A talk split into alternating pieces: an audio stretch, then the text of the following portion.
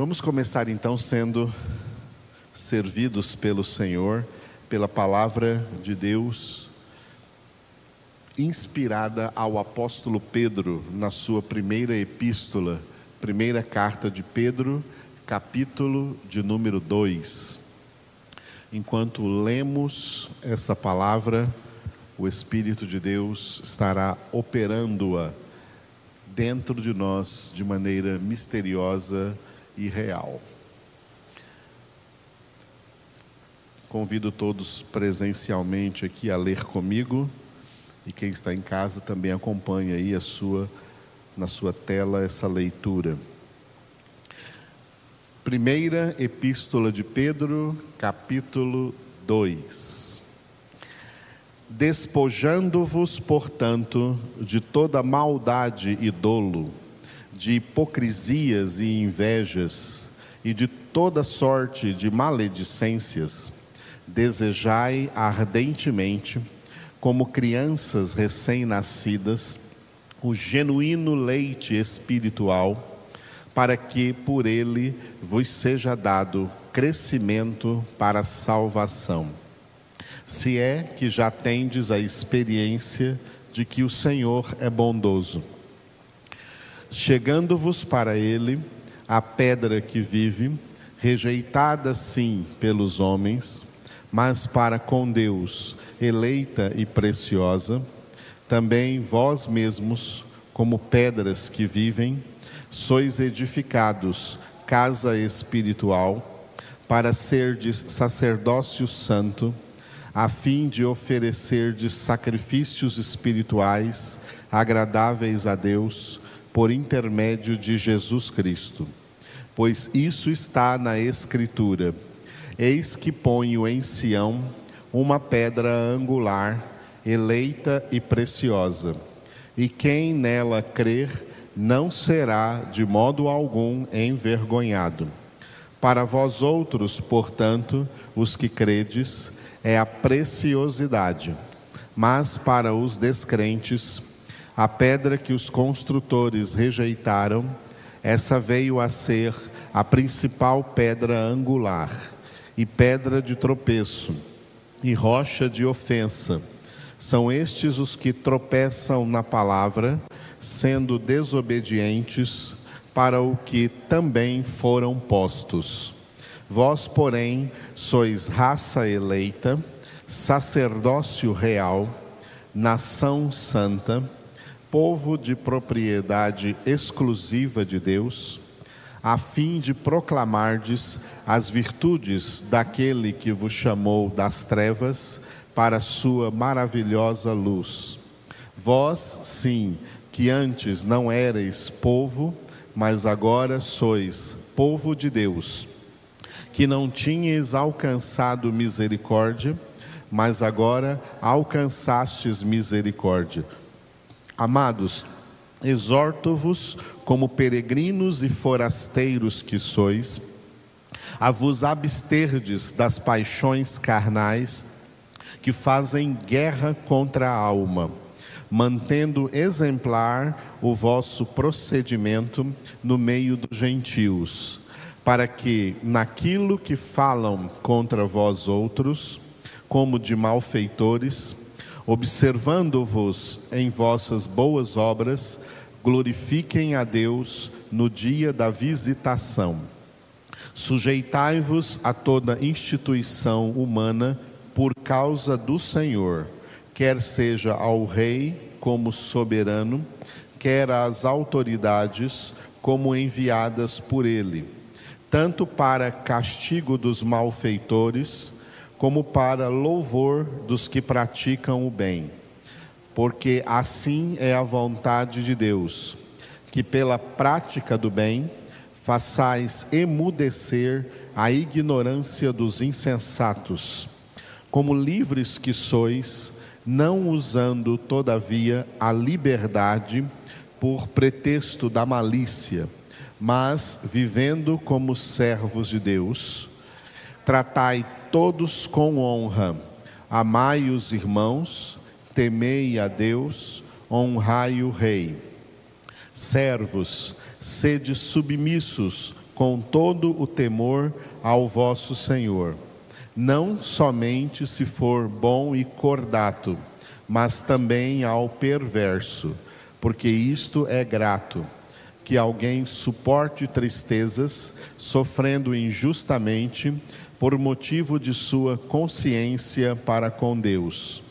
Pois que glória há se pecando e sendo esbofeteados por isso, o suportais com paciência? Se, entretanto, quando praticais o bem, sois igualmente afligidos e os suportais com paciência, isso é grato a Deus. Porquanto, para isto mesmo foste chamados, pois que também Cristo sofreu em vosso lugar, deixando-vos exemplo para seguirdes os seus passos, o qual não cometeu pecado, nem dolo algum se achou em sua boca. Pois ele, quando ultrajado, não revidava com ultraje. Quando maltratado, não fazia ameaças mas entregava-se àquele que julga retamente, carregando ele mesmo em seu corpo sobre o madeiro os nossos pecados, para que nós, mortos para os pecados, vivamos para a justiça.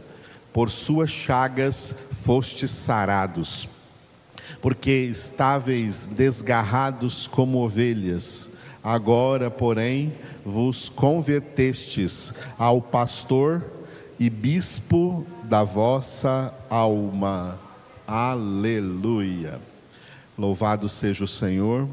Neste último versículo, o apóstolo Pedro, sob a inspiração do Espírito Santo, deu a Jesus dois títulos: o título de pastor, pastor da nossa alma, e bispo da nossa alma. O título de pastor, o próprio Jesus já havia dito acerca de si mesmo em João capítulo 10, quando ele diz: Eu sou o bom pastor. E ele diz também quem são as ovelhas. As minhas ovelhas são essas aqui, aquelas que ouvem a minha voz, elas me conhecem, eu as conheço eu lhes dou a vida eterna e ninguém jamais as arrebatará das minhas mãos. Isso é palavra do pastor. O nosso pastor é Jesus. Aleluia. Eu também sou ovelha. Vocês não são minhas ovelhas, vocês são ovelhas de Jesus. E eu também. Eu sou uma ovelha que foi colocado aqui por Jesus à frente de vocês para dar a vocês um modelo visível de ovelha, para que eu pudesse dizer a vocês, olha a grande responsabilidade do ministério pastoral, o que o apóstolo Paulo disse aos coríntios em 1 Coríntios 11, 1, sede meus imitadores, como eu sou de Cristo.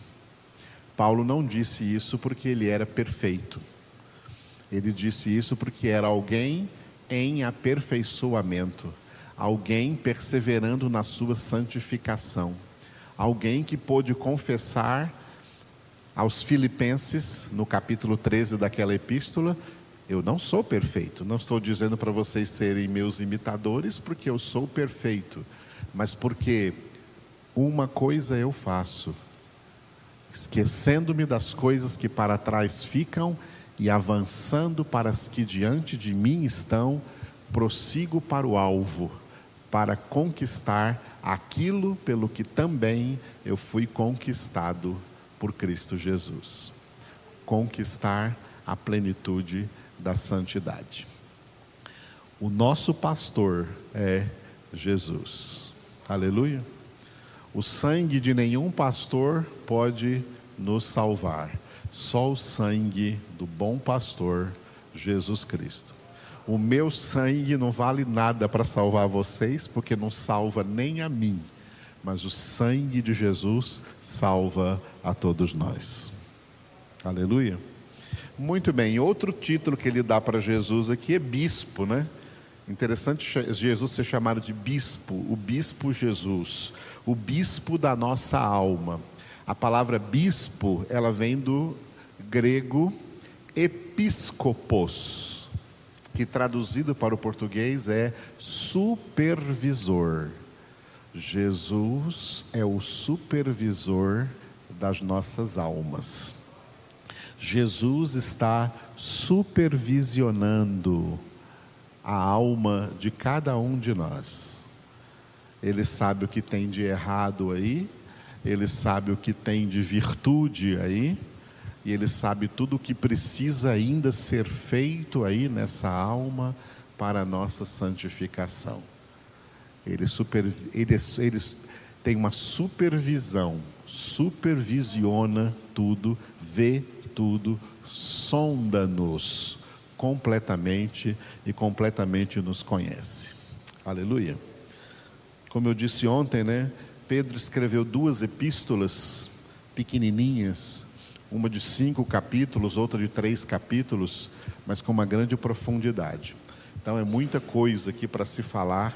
Só desse capítulo 2, nós podemos ficar o mês inteiro falando aqui só desse capítulo 2.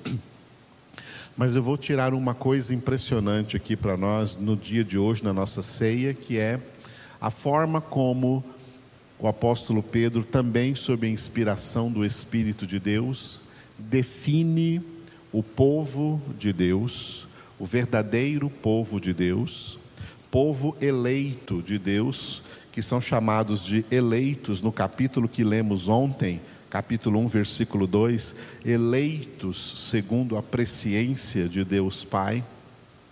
Estes eleitos têm quatro definições importantes que o apóstolo Pedro descreve aí no versículo 9. Vós, porém, sois raça eleita, sacerdócio real, nação santa, povo de propriedade exclusiva de Deus, a fim de proclamardes as virtudes daquele que vos chamou das trevas para a sua maravilhosa luz. Vamos repetir? Vós, porém, sois raça eleita, sacerdócio real, nação santa, povo de propriedade exclusiva de Deus, a fim de proclamardes as virtudes daquele que vos chamou das trevas para sua maravilhosa luz. Aleluia. Quatro definições de quem é o verdadeiro povo de Deus. Primeira, repita aí, raça eleita. O povo de Deus é uma raça radicalmente diferente de todo o resto da humanidade. O povo de Deus é uma raça que tem que ser diametralmente oposta a todas as demais raças de seres humanos que enchem este planeta. O povo eleito de Deus, é raça eleita. É um povo, conforme Paulo escreveu em Efésios capítulo 1, versículo 4, que foi escolhido pelo próprio Deus em Cristo Jesus, e a data dessa escolha foi antes da fundação do mundo, e a razão dessa escolha, o propósito dessa escolha esse povo foi escolhido para ser santo irrepre... santos e irrepreensíveis diante de Deus em amor. Esse é o povo que vai morar no céu. A salvação, ela não é inclusiva, ela não inclui toda a humanidade. A salvação é exclusiva para este povo eleito, para esta raça eleita. E nesse mesmo versículo aqui, o quarto item que nós vamos ver fala de exclusividade, propriedade exclusiva de Deus. A salvação, não existe na salvação inclusão social. Isso é uma linguagem usada hoje na sociedade, na sociologia do mundo. No Evangelho não existe isso. A salvação é exclusiva e não inclusiva.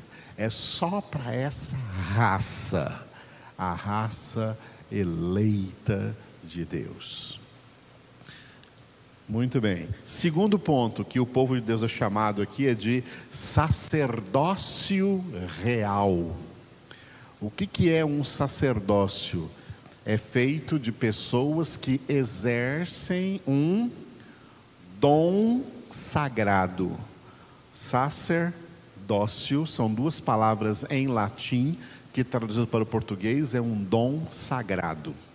Nós recebemos de Deus o dom sagrado de exercer um ministério diante de toda a humanidade na face da terra.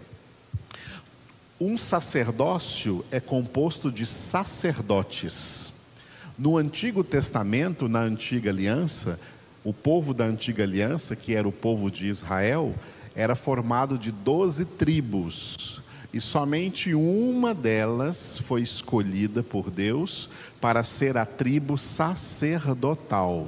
As outras onze tribos não eram sacerdotes, só a tribo de Levi. Na nova aliança, depois que Jesus veio, isso mudou. Na igreja de Jesus Cristo não é assim. Na igreja de Jesus Cristo, todos os eleitos de Deus, todos os discípulos e discípulas de Jesus, todos os filhos e filhas de Deus, todos são sacerdotes. Eu sou sacerdote, vocês são sacerdotes, sacerdotisas, todos somos sacerdotes. Nós somos dons sagrados de Deus. Para fazer o quê? Bom, Antes de falar sobre o que fazer, todo sacerdócio é composto de sacerdotes e de um líder destes sacerdotes, que é chamado de sumo sacerdote. O primeiro sumo sacerdote do sacerdócio da antiga aliança foi Arão, e os filhos dele foram os primeiros sacerdotes. Agora, na nova aliança, o nosso sumo sacerdote é Jesus. É um sumo sacerdote eterno, como Deus disse para ele, no Salmo 110: Tu és sacerdote para sempre, não segundo a ordem de Levi, mas segundo a ordem de Melquisedeque. E todos nós, convertidos a Cristo, que em Cristo fomos alcançados pela graça da salvação, todos somos sacerdotes. O que significa ser um sacerdote? Quando a gente fala a palavra sacerdote, a primeira coisa às vezes que vem na nossa cabeça são os padres da Igreja Católica os padres da Igreja Católica, eles representam um falso sacerdócio. Aquele sacerdócio da Igreja Católica não simplesmente não existe na Bíblia Sagrada, nem no Antigo e nem no Novo Testamento. É uma invenção da Igreja Católica, não é uma instituição divina Papa na Igreja Católica, bispos na Igreja Católica, padres na Igreja Católica, simplesmente representam um falso sacerdócio. Não existe. O verdadeiro sacerdócio é feito por Jesus Cristo, que é o sumo sacerdote à direita do Pai, e todos os discípulos de Cristo, sem exceção, desde o momento da conversão é feito um sacerdote. O que é um sacerdote? Um sacerdote é a mesma coisa que mediador. Mediador é aquele que se coloca no meio.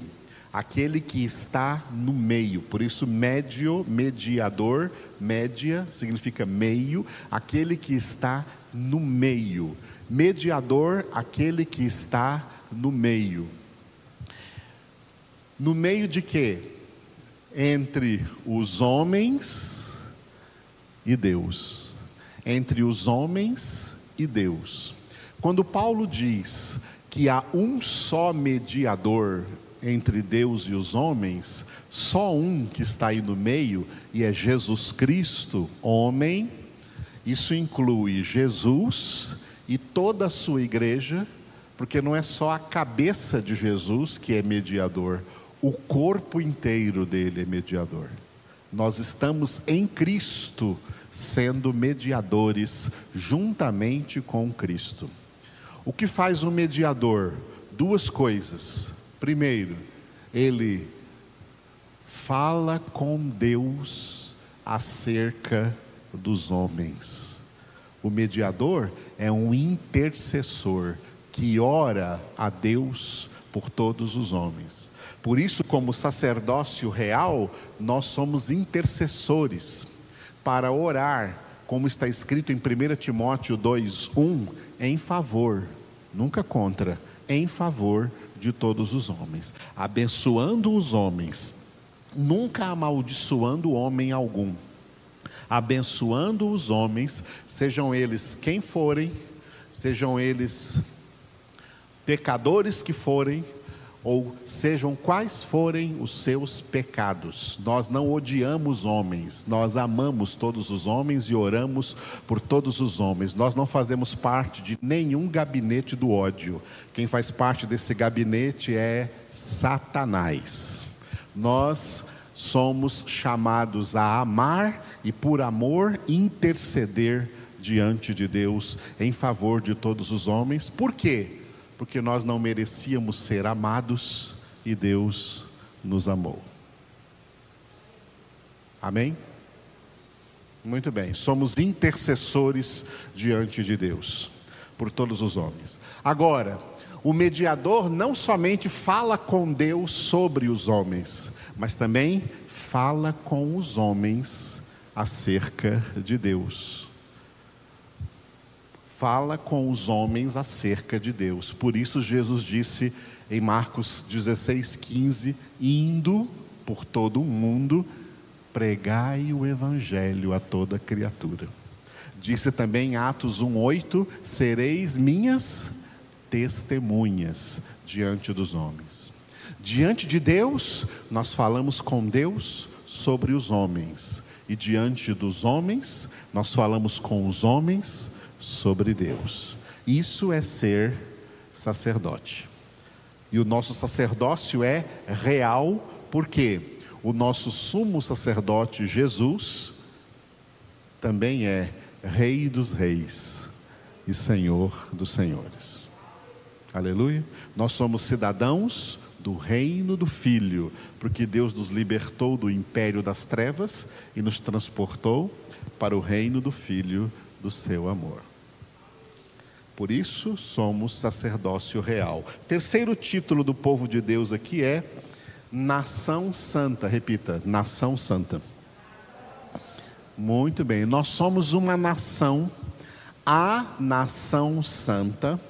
A nação santa é a nação que Deus está formando no meio da história da humanidade, por meio da obra da salvação, que será na eternidade a única nação existente, porque todas as nações da terra estão seguindo o curso para sua apoteose final. As nações da terra vão acabar, graças a Deus. O Brasil vai acabar, graças a Deus que vai acabar as nações da terra vão acabar. A data está marcada. É o final da grande tribulação na guerra do Armagedon, quando a terra inteira for julgada pelo dilúvio de fogo. O primeiro dilúvio foi de água, na época de Noé, que exterminou a primeira civilização. A civilização presente será exterminada no dilúvio de fogo da grande tribulação. Essas nações vão acabar, porque essas nações que existem aí na terra, essas nações são nações que fazem parte do domínio do principado de Satanás, ao qual Jesus denominou de o príncipe deste mundo.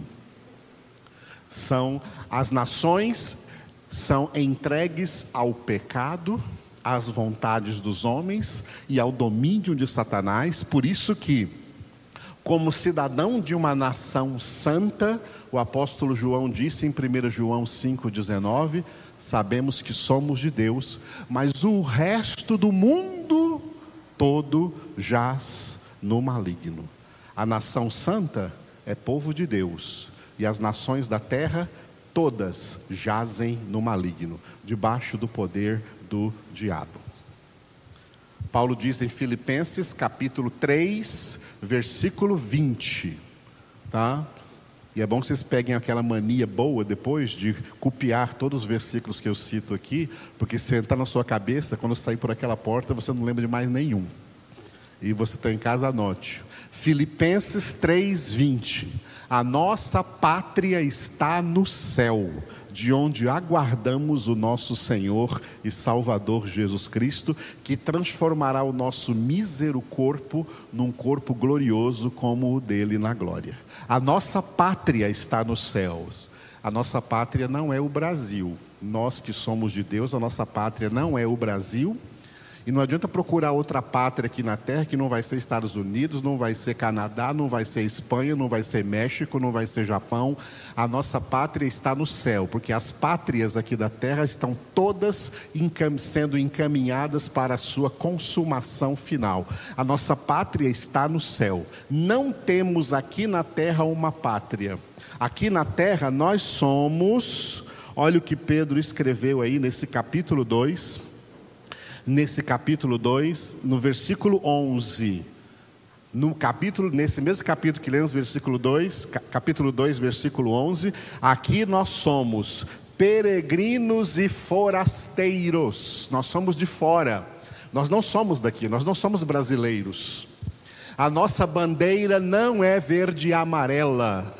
A nossa bandeira é o Senhor como está escrito na Bíblia: Jeová Nissi, o Senhor é a nossa bandeira. Nós não somos de direita, de esquerda, nem de centro, nós somos de Cristo, somos propriedade exclusiva de Jesus. Nós, como nação santa, somos aquela nação do Salmo 33, versículo 12 Bendita a nação, a nação, não as nações, a nação, cujo Deus é o Senhor, o povo que ele escolheu para a sua herança, o povo que Deus escolheu para herdar do meio da humanidade pecadora. Ele está formando uma nação santa que vai habitar na glória.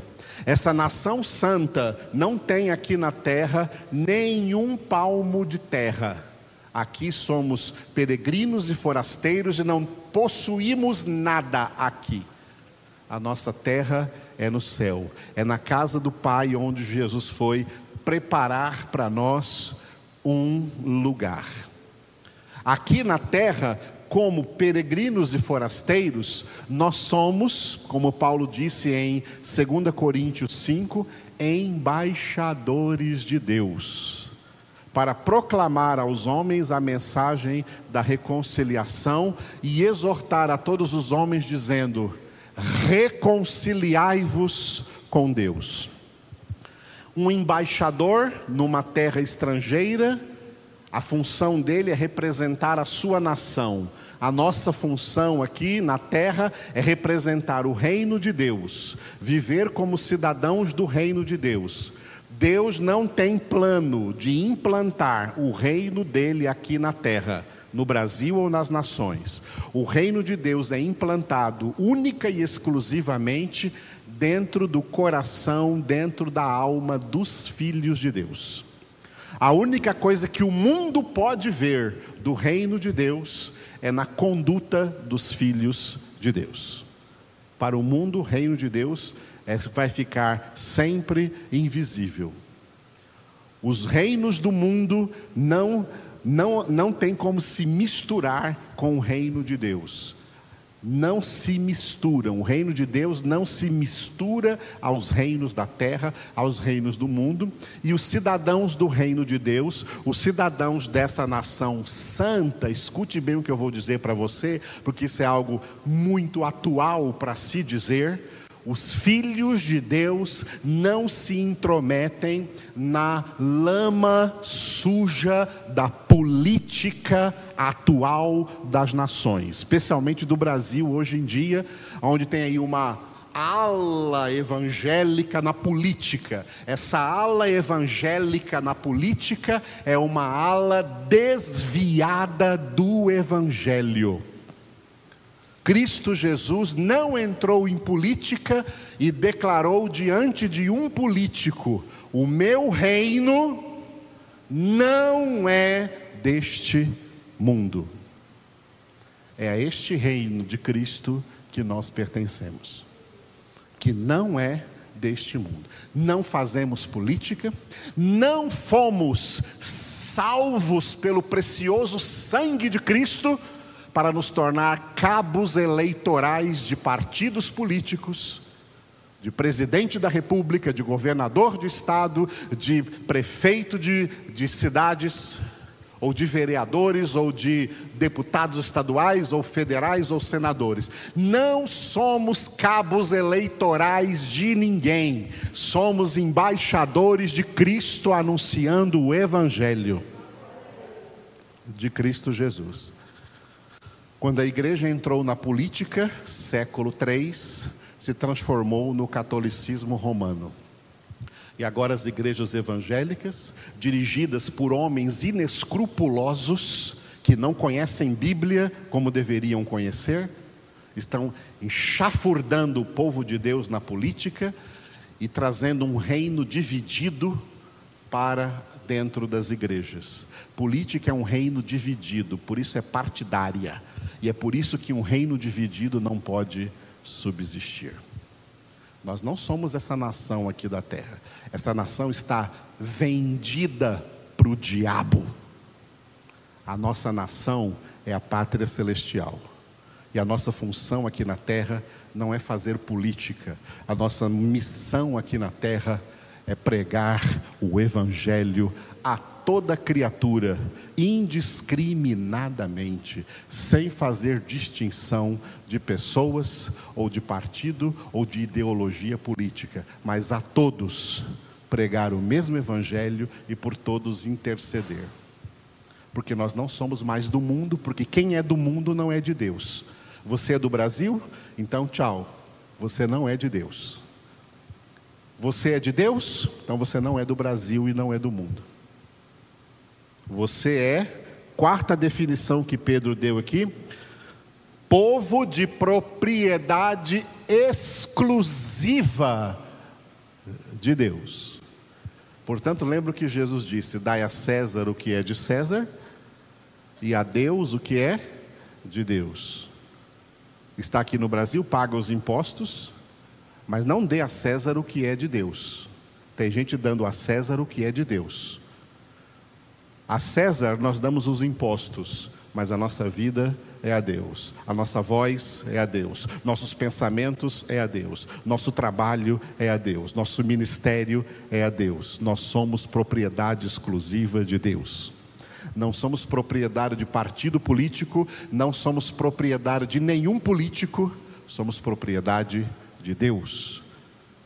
E a Ele obedecemos. Essa igreja que está entrando na política, vai ser destruída pelo império de Satanás, porque é nesse império que ela está entrando, desviando-se do reino do Filho. Essa igreja na política é uma igreja apóstata, que já deu as costas para o Evangelho de Jesus Cristo. Vamos orar então. Quem está aqui, fique de pé e ore comigo. Obrigado, Senhor, por essa palavra forte que o Senhor nos deu, para que sejamos muito bem identificados como raça eleita, como sacerdócio real, como nação santa e como povo de tua propriedade exclusiva, pertencemos única e exclusivamente a Ti, Senhor não pertencemos ao mundo e a nada desse mundo, estamos aqui como peregrinos e forasteiros, e estamos aqui como embaixadores, representando a nossa nação celestial, a casa do Pai, o reino do Filho, no qual temos a redenção, a remissão dos nossos pecados. Por isso te damos, Senhor, toda a honra e toda a glória e todo o louvor Aleluia. Amém.